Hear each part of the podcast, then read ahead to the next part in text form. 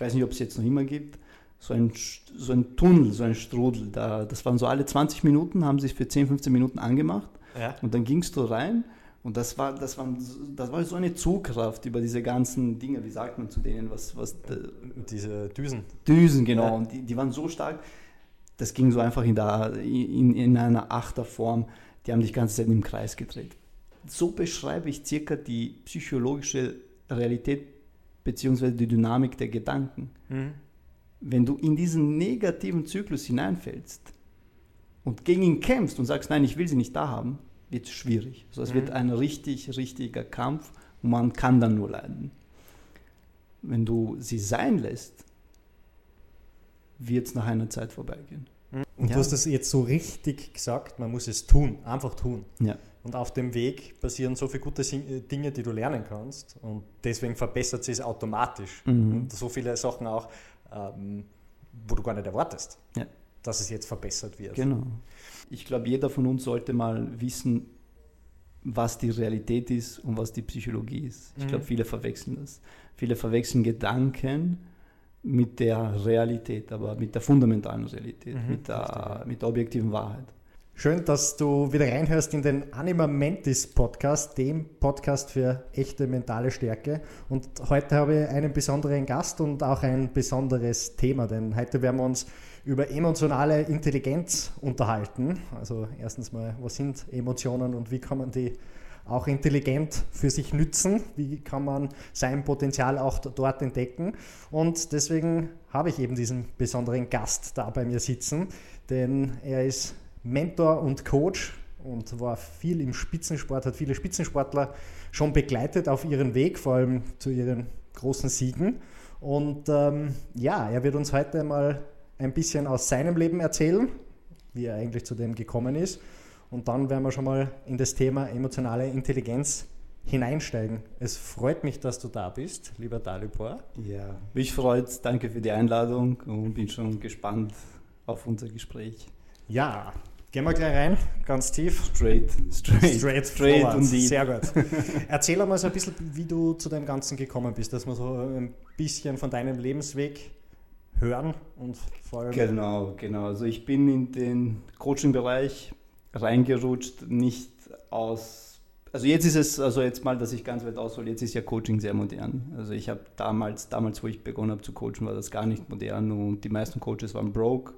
Und es war so, was, was soll das sein? Was mhm. ist Mentaltraining? Also ich habe mit Mentaltraining gestartet aus, aus, aus der Bedürftigkeit heraus. Also ich habe selbst Fußball gespielt damals, jetzt nicht so professionell wie der ein oder andere Mentee von mir, aber ich konnte damals vom Fußball leben, neben dem Studium war das super gut. Und bei mir ist aufgefallen, also ich war nie konstant. Es gab Phasen, wo ich super gut gespielt habe mhm. und dann gab es Phasen, wo ich wieder katastrophal war. Mhm. Und ich wollte einfach konstant sein. Ich habe mich da gefragt, was ist da los? Was ist da los? In mir, in mir ist ja die Fähigkeit da. Es ist ja nicht so, dass ich sage, ich kann kein, kann kein Klavier und jetzt mache ich Mentaltraining und ich kann Klavier spielen, sondern die Skills waren ja da. Mhm. Es gab Partien, wo ich super gut gespielt habe, nur ich konnte das nicht immer wieder abrufen. Und da habe ich bei mir einfach die größten Baustellen entdeckt und ich wollte da einfach meine Probleme lösen. Mhm. Und damals war nicht so eine Informationsflut wie heute. Das ist jetzt auch mittlerweile zehn Jahre her. Also ich bin 33, werde ich im November. Und ich bin mit 23 in diese Thematik reingerutscht. Mhm. Damals gab, da, da gab es nicht so viel. Da gab es Bücher, die man, die man über Amazon kaufen konnte, aber nicht so viel YouTube-Videos und das Ganze. Mhm. Und ja, und da habe ich mich entschlossen, diese Ausbildung zu machen, um meine Probleme zu lösen. Und es gelang mir, die ein oder andere äh, Lösung zu finden. Mhm. So habe ich dann auch mich entschlossen, meinen Kollegen zu helfen. Und so nahm alles, alles Fahrt an, genau, Lauf. genau seinen Lauf. Ich habe damals studiert Geschichte und Psychologie auf Lehramt. Und, sorry, äh, Geschichte und Sport auf Lehramt und habe gemerkt, wow, Sport ist doch mehr als nur ein bisschen mit dem Ball herumtun und, und Runden laufen. Da war Rhythmik, Geräteturnen und, und, und, und, und, und, und da war es für mich, okay, no way. Mhm. Und da ich eh in der Psychologie drin war und diese Bücher gelesen habe und im Mentaltraining, habe ich mich entschlossen, Psychologie zu studieren. Mhm. Und das nahm so den Lauf. Ich habe mich da wiedergefunden, habe dann freiwillig Bücher gelesen. Davor war das undenkbar. Ich war ein katastrophaler Schüler. Ich weiß wirklich nicht, wie ich zu meiner Matura gekommen bin. Meine Mutter dankt Gott wirklich noch jeden Tag so danke, dass er die Schule irgendwie beenden konnte. Da darf ich gleich ein Geheimnis von dir ausblauen, dann für unsere Zuhörerinnen und Zuhörer. Du hast ja achtmal die Schule gewechselt. Achtmal ja? die Schule also. gewechselt und, und, nicht freiwillig. Ja. Also wie gesagt, du äh, war ein problematischer Schüler, aber nicht so, dass ich jetzt irgendwie der Bad Boy war es war einfach so, mir haben, mich haben gewisse Sachen nicht gezahlt. Und mhm. das war schon mal in der Früh aufstehen, war schon eine große Thematik für mich. Und ja, acht Schulen gewechselt, äh, wollte nie die Schule. Mhm. Ich war sogar im Poli und wollte eigentlich eine Lehre machen. Mhm. Habe aber gemerkt, da, da, musste man oft schnuppern und Gott sei Dank, Gott sei Dank war ich das Jahr im Poli. Ich habe gemerkt, ich bin so so gut wie für alles unfähig. Mhm. Also mhm. Kfz-Mechaniker war ich katastrophal schlecht, Elektroniker war ich katastrophal schlecht, Wasserinstallateur, also nichts, nichts ging. Das war wirklich so eine One-Million-Dollar-Frage, was wird aus dem? Und Kicken, da ist auch nicht der Beste. Und die Schule will auch nicht so, was wird aus dem? Und auf jeden Fall nach dem, nach dem Poljahr habe ich mich entschlossen, okay, ich muss die Schule fertig machen, weil arbeiten mhm. geht gar nicht und da mit Ach und Krach äh, die Handelsschule fertig gemacht, mit mhm. einmal wiederholen, dann Aufbaulehrgang und das hat sich dann auch gezahlt. Und nach dem Aufbaulehrgang wollte ich ganz klar arbeiten, habe gemerkt, boah, geht gar nicht. Und also, wie du merkst, ich wollte einfach nie arbeiten und dann habe ich immer wieder für die Studienrichtung entschieden, äh, für die Bildung entschieden. Und, aber jetzt sage ich Gott sei Dank, Gott sei mhm. Dank, weil ich habe mich in dem wiedergefunden und ich habe bis zu meiner Matura, glaube ich, nicht fünf Bücher gelesen. Mhm. Und ich glaube, ich bin jetzt, jetzt lese ich freiwillig fast, fast ein Buch im Monat. Mhm. Und das einfach so. Was auch extrem wichtig ist. Aber weil du jetzt das vorher gesagt hast, das ist auch so ein bisschen das, was ich auch ähm, spüre, weil du Coaching-Szene angesprochen mhm. hast. Ähm, jetzt ist so ziemlich jeder ein Coach genau. für irgendwas. Und äh, damals war es ja nicht so, was natürlich Vor- und Nachteile gehabt hat.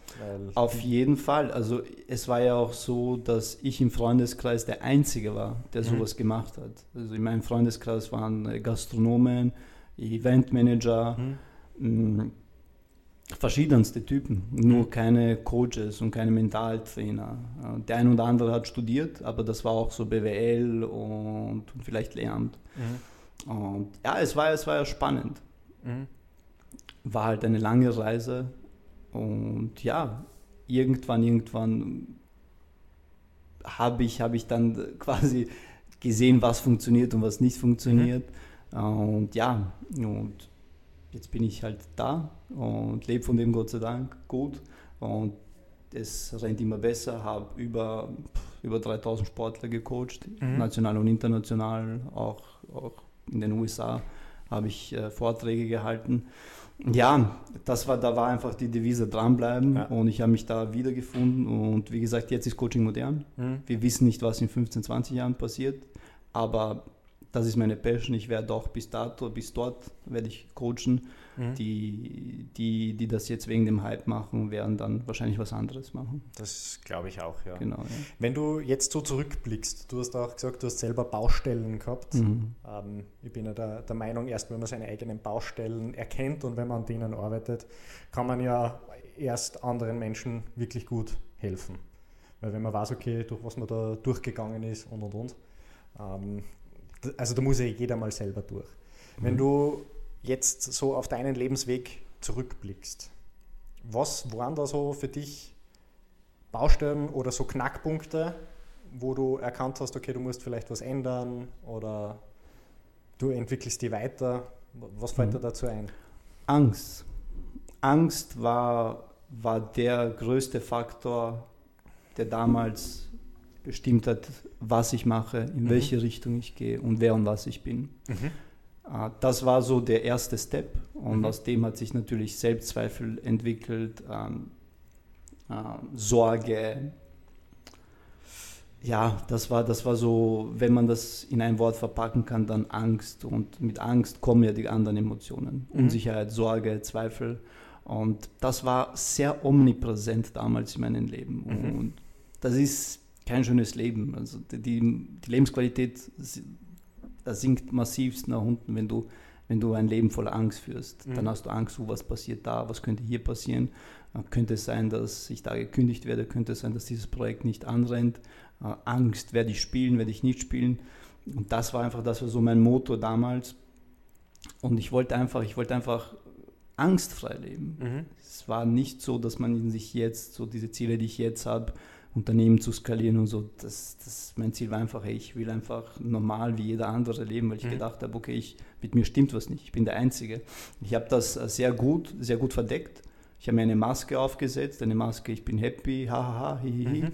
alles lustig. Humor war so mein, mein Schutzmechanismus. Aber alleine hatte ich da massivste Struggles und mhm. die wollte ich lösen, ganz klar. Und wie bist du das für dich selber angegangen? Angegangen, also mehrere Wege habe ich damals gewählt. Also einen Weg mal, ein Weg war mal die, die Psychologie, mhm. der zweite Weg war das mentale Training und dann habe ich mich in Seminare, Bücher und Ausbildungen ähm, versteckt. Mhm. Da war ich zu sehr, zu tief drin. Ich dachte immer, okay, das ist das nächste Buch, das mhm. ist die nächste Ausbildung, das ist das nächste Seminar. Wenn ich dann dieses Seminar habe, dann kann ich angstfrei sein. Wenn ich dieses Seminar habe, dann kann ich X, Y, Z. Und ich habe mich so in dieses in die Informationen ver verirrt, weil ich gedacht habe, okay, die Information wird mich befreien. Mhm. Bis ich nicht irgendwann gecheckt habe, okay, die Information ist dafür da, um dir Klarheit zu vermitteln, um dir zu zeigen, was richtig und was falsch ist, aber den Weg musst du selbst gehen. Mhm. Und das erlebe ich noch heute. Die Menschen wollen den Weg nicht gehen. Sie wollen die Information, sie wollen äh, sich gut fühlen, kurz, aber den Weg wollen sie nicht gehen. Mhm. Und da passiert nichts. Und da habe ich für mich entdeckt, okay, um die Angst zu konfrontieren, wie das Wort schon sagt, muss ich sie mal attackieren. Mhm. Und auf der einen Seite geht es natürlich über Erkenntnis, auf der anderen Seite über Schmerz. Ich habe das zusammengefügt und habe gesagt, so auf der einen Seite habe ich jetzt diese Erkenntnis und natürlich wird in meinem Körper was passieren, wenn ich jetzt von Menschen spreche. Mhm. Natürlich wird jetzt in meinem Körper was, passieren, wenn ich verkaufen muss. Natürlich werde ich etwas spüren, wenn ich meine Meinung sagen muss. Aber das muss gemacht werden. Mhm. Die Intention äh, war für meinen Podcast damals, waren 200 Videos, die ich drehen will. Und ich habe gewusst, ich habe extrem Angst, weil ich weiß, das erste Video wird eine Katastrophe. Da werden sich die Leute deppert lachen. Und habe aber auch gleichzeitig zu mir gesagt, so, 200 Videos werden gedreht. Mhm. Und das erste Video und das Video 200 können einfach logischerweise nicht von derselben Qualität sein. Das heißt, das 200. muss besser sein. Und da habe ich für mich entdeckt, okay, drück so viel wie möglich auf Play, mach es, mach es und schau dann, welcher Gedanke sich hinter der Angst versteckt, weil meist ist es ein Gedanke. Real ist da fast nichts. Mhm. Und für mich war das so, ich habe dann einfach auf Play gedrückt, habe gemerkt, so, jetzt wird es vielleicht kurzfristig wehtun, Schmerz, ob psychologisch oder körperlich, wenn ich es als Schmerz abstempeln darf. Zu dieser Zeit war es für mich ein Schmerz, aber langfristig wird es mir die Befreiung bringen, was es auch gemacht hat. Mhm. Warum ich jetzt gerade kurz so gegrinst habe, weil mein erstes Video, glaube ich, auch eine Katastrophe war. Es kann nur eine Katastrophe es kann, werden. Es, es kann nur eine Katastrophe werden. Wie soll das gehen? Das ist ja wie wenn du, erst, wie wenn du das erste Mal kicken ja. musst. Aber es beschreibt so schön den Weg auch. Und ja. du hast das jetzt so richtig gesagt, man muss es tun, einfach tun. Ja. Und auf dem Weg passieren so viele gute Dinge, die du lernen kannst. Und deswegen verbessert sich es automatisch. Mhm. Und so viele Sachen auch. Ähm, wo du gar nicht erwartest, ja. dass es jetzt verbessert wird. Genau. Jetzt hast du auch ähm, eines erwähnt, die Gedanken und die ähm, auch transferiert, äh, transferiert werden in, in Gefühle. Mhm. Und dazwischen ja die, die Emotionen stecken. Und wir sind jetzt, glaube ich, genau in diesem Thema drin, was Emotionen betrifft.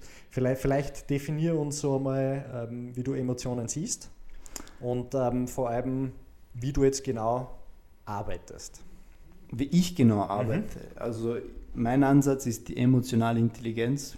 Ich schaue in erster Linie, dass über die Information man Klarheit reinbringt, was, was funktioniert und was nicht funktioniert. Mhm. Gewisse Perspektiven zu wechseln, mhm. gewisse Perspektiven zu ändern, mal den Leuten aufzuzeigen, was, was dienlich für sie ist und was nicht dienlich für sie ist.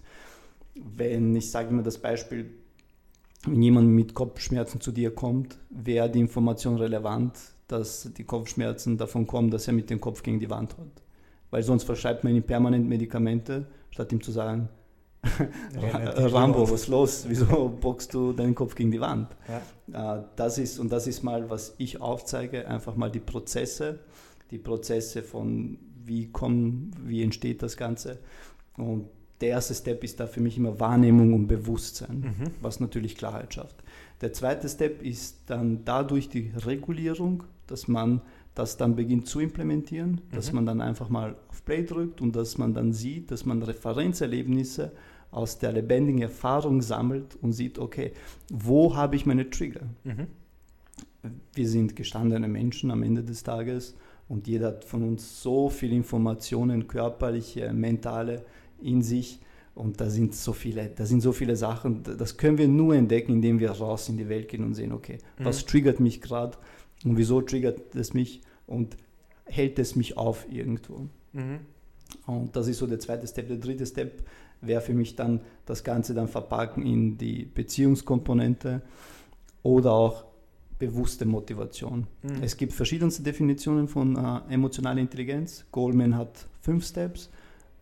Bewusstsein, Regulierung, Motivation, äh, Sozial und Beziehung. Aber ich will mich nicht auf den Definitionen mhm. anhängen. Ich will einfach Systeme für mich entwickeln, die für mich funktioniert haben, mhm. aber auch für meine Mentees, besonders im Spitzensport. Und ja, und das ist, was ich mache. Und ich glaube, jeder von uns sollte mal wissen, was die Realität ist und was die Psychologie ist. Ich glaube, mhm. viele verwechseln das.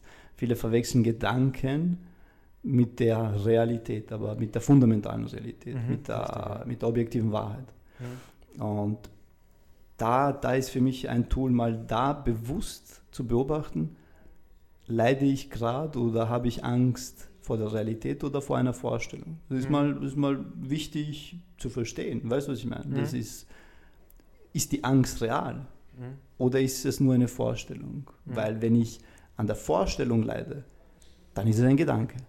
Richtig. Und über Gedanken kann man plaudern.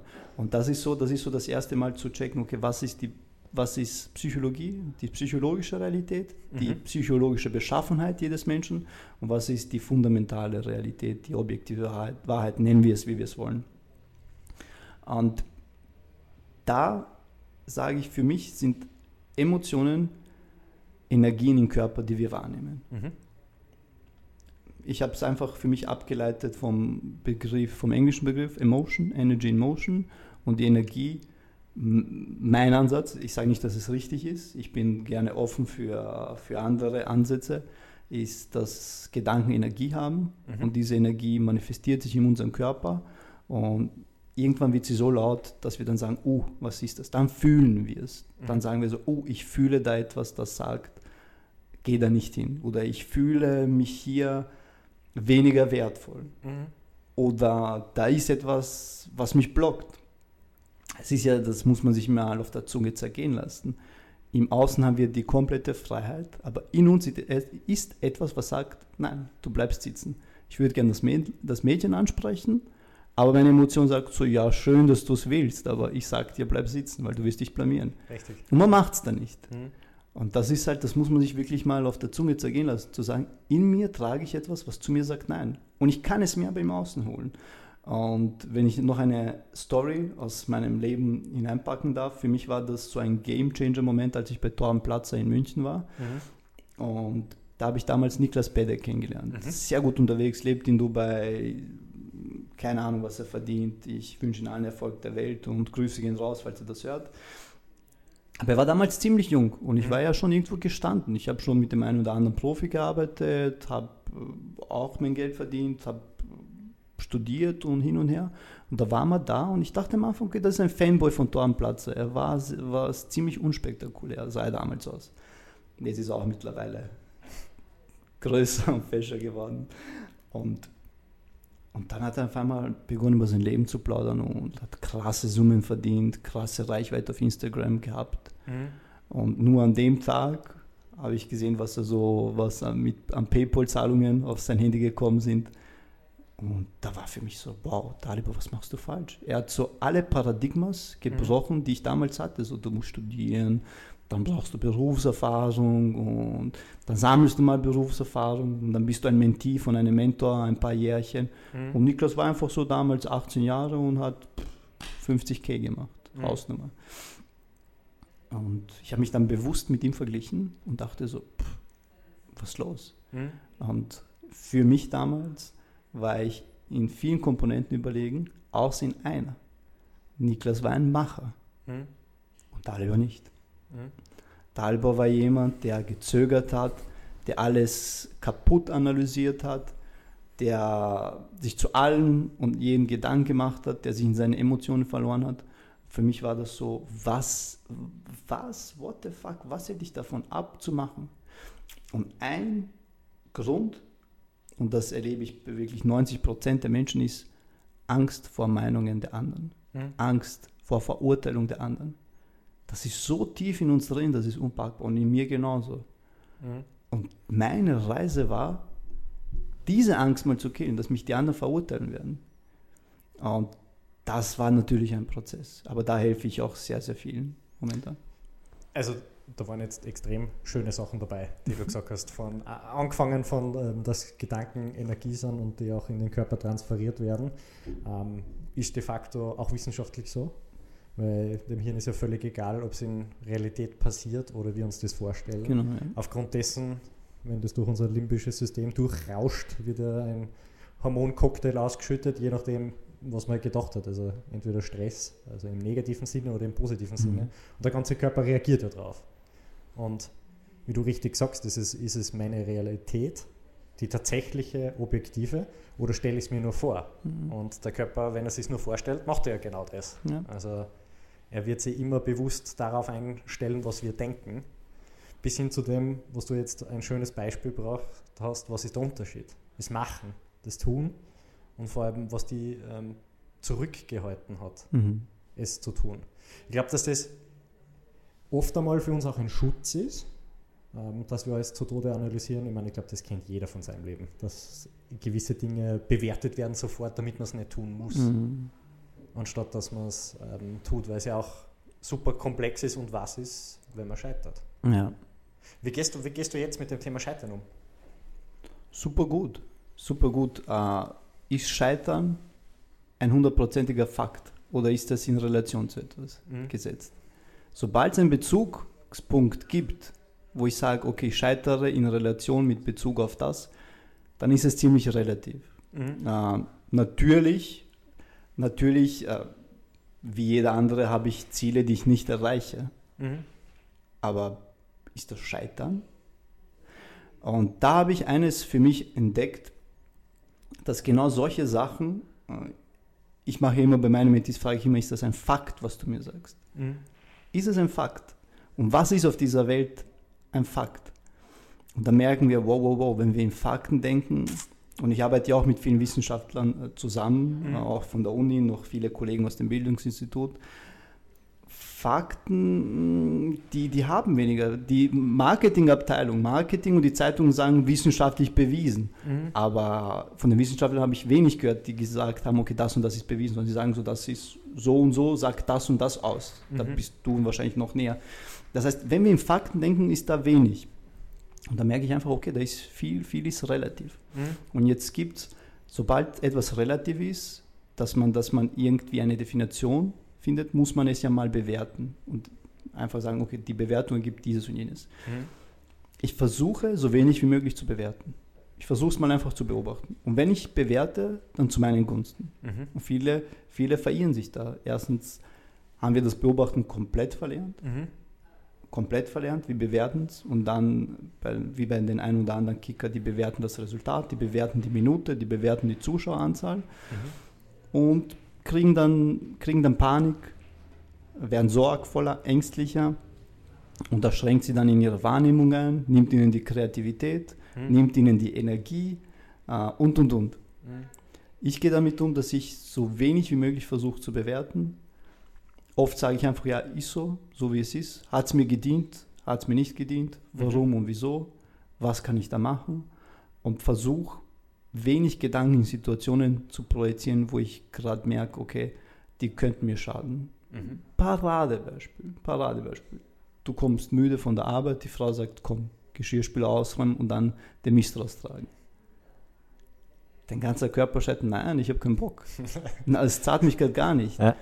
Und wenn ich mich jetzt auf diesen Self-Talk einlasse, dann wird so ein massivster Widerstand sein gegenüber dieser Situation, keine Chance, dass ich das machen werde. Mhm.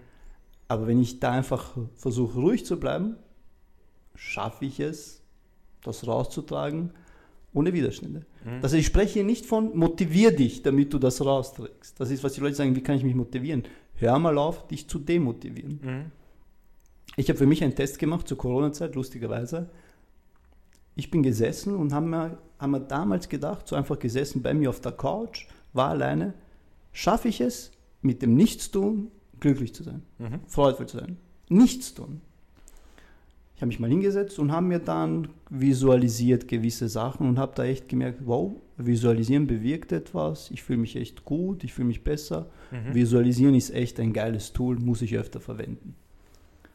Und dann habe ich mal nichts gemacht. Nichts gedacht, nichts gemacht. Habe mich auch gut gefühlt. Mhm. Die Schlussfolgerung ist, du musst nichts machen, um dich gut zu fühlen. Ich habe nichts gemacht mhm. und habe mich gut gefühlt. Das heißt, sobald du keine Widerstände hast, glaube ich, ist unsere wahre Natur eh Freude. Mhm. Da muss ich dir jetzt ein Gedankenexperiment mitgeben, mhm. der mir in, de, in den letzten Urlaub gekommen ist. Und zwar habe ich beobachtet eine Gruppe an Esel. Und die sind in der Hitze gestanden, also da hat es 40 Grad gehabt. Und die Esel haben sich halt so einen Schattenplatz ausgesucht und haben sich nicht bewegt. Und ich habe mir jetzt die Frage gestellt, sind die Esel glücklich oder nicht? Weil die Abwesenheit von Bedürfnissen kann ja ein Glück sein. Mhm. Und das ist jetzt so das Ähnliche, was du jetzt so hast, kann ich eigentlich mit, mit nichts tun auch glücklich sein. Ja erinnert mich gerade so an diese Metapher, die Frage, die man selber gestellt hat, anhand der Esel. Ja, ja. also ich glaube, ein Esel ist von der Bewusst Bewusstseinsskala äh, weit, Definitiv. weit, weit unter Menschen. Aber ich glaube, unser Naturell, unser Naturell ist, dass mit diesem Bewusstsein, das wir haben, ist, dass wir extreme Ekstasen kriegen können und wirklich mega glücklich, mhm. mega glücklich werden können. Ich sage jetzt nicht, dass ich das jeden Tag bin. Mhm.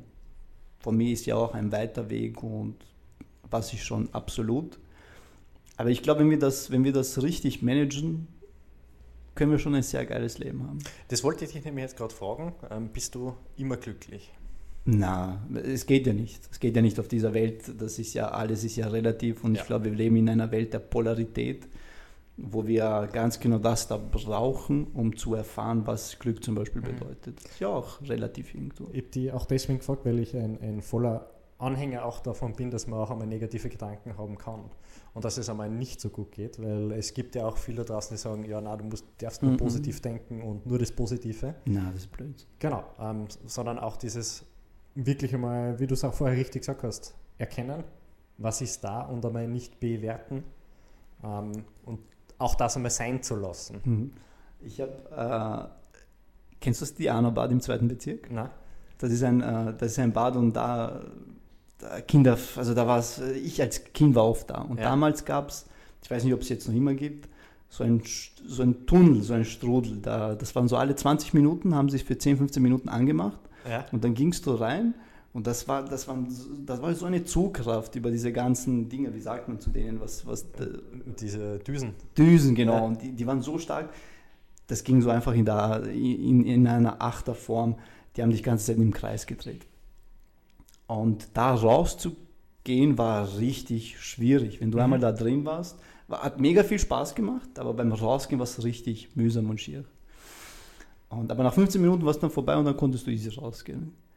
Und so beschreibe ich circa die psychologische Realität bzw. die Dynamik der Gedanken. Mhm. Wenn du in diesen negativen Zyklus hineinfällst und gegen ihn kämpfst und sagst, nein, ich will sie nicht da haben, wird es schwierig. Also es mhm. wird ein richtig, richtiger Kampf und man kann dann nur leiden. Wenn du sie sein lässt, wird es nach einer Zeit vorbeigehen. 15 Minuten, 20 Minuten, Stunde, zwei, ich weiß es nicht. Und je nachdem, wie wer was für ein Typ man ist. Aber sie werden vorbeiziehen. Sie werden einfach, wie gesagt, die Energie, der Körper verbrennt alles. Er verbrennt auch solche Energien und Gedanken. Mhm. Wird einfach verbrennen. So wie das schönste Gefühl in zwei Tagen vorbei ist, so wird auch das Schrecklichste, sage ich einmal, da lehne ich mich bewusst weit aus dem Fenster, wird auch irgendwann verbrennen. Mhm. Wenn man es nicht gedanklich immer wieder vor das geistige Auge führt. Und natürlich, ich sage, wir dürfen sowas haben und sie dürfen da sein. Sie haben eine Daseinsberechtigung. Aber gegen sie zu kämpfen, macht es nicht schöner. Und das ist, das ist die Gefahr von diesen, du musst positiv denken. Weil wenn ich Gedanken habe und ich sage mir, du musst aber positiv denken, das ist ja ein Kampf. Mhm, da das ist, ist eine zusätzliche Düse. Ja, das ist eine zusätzliche Düse, die mich im Kreis hin und her. Ja, ja also das ist, das ist ein Kampf, weil ich bin es nicht, ich muss es sein. Zu sagen, ich bin es und es ist okay. Mhm. Und ich denke nicht mehr drüber. Das, das ist eine irrsinnig schöne Metapher, muss ich sagen. Also wenn man, wenn man von dir lernen will, wie man aus dieser, ähm, aus dem Strudel rauskommt, quasi wie man mhm. auch diese Zeit übersteht, wo kann man die am besten kontaktieren? Bei Instagram Dali Ostdeutsch oder auf Facebook Dali Ostdeutsch. Dali wie der Künstler, wie der Salvador, Abone Salvador und www.daliostdeutsch.com. Da kann man, dann dürft ihr mich gerne kontaktieren. Und ja, war richtig ein lässiger Tag, habe es echt genossen. Danke, dass du da warst. Danke, dass du danke, deine danke Lebenszeit mit mir verbracht hast und eigentlich mit uns allen und äh, das auch geteilt hast. Das, wie du auch richtig selber gesagt hast, inspirierend. ähm, ich wünsche dir auf deinem Weg alles, alles Gute. Und ähm, der letzte Tipp, das letzte, was dir einfällt, was du unbedingt allen Zuhörerinnen und Zuhörern mit auf den Weg geben willst, wäre jetzt der perfekte Moment dafür. Übt euch in Beobachtung und Akzeptanz. Das ist ein wunderschönes Schlusswort. Vielen lieben Dank. Sehr gerne. Danke, danke fürs euch. Zuhören, ähm, dass du wieder mit dabei warst. Unser Center Anima Mentis in der Auersbergstraße 6 im ersten Wiener Gemeindebezirk hat natürlich für dich geöffnet. Ich freue mich auf deinen Besuch und bis dahin vergiss nicht, bleib stark im Leben.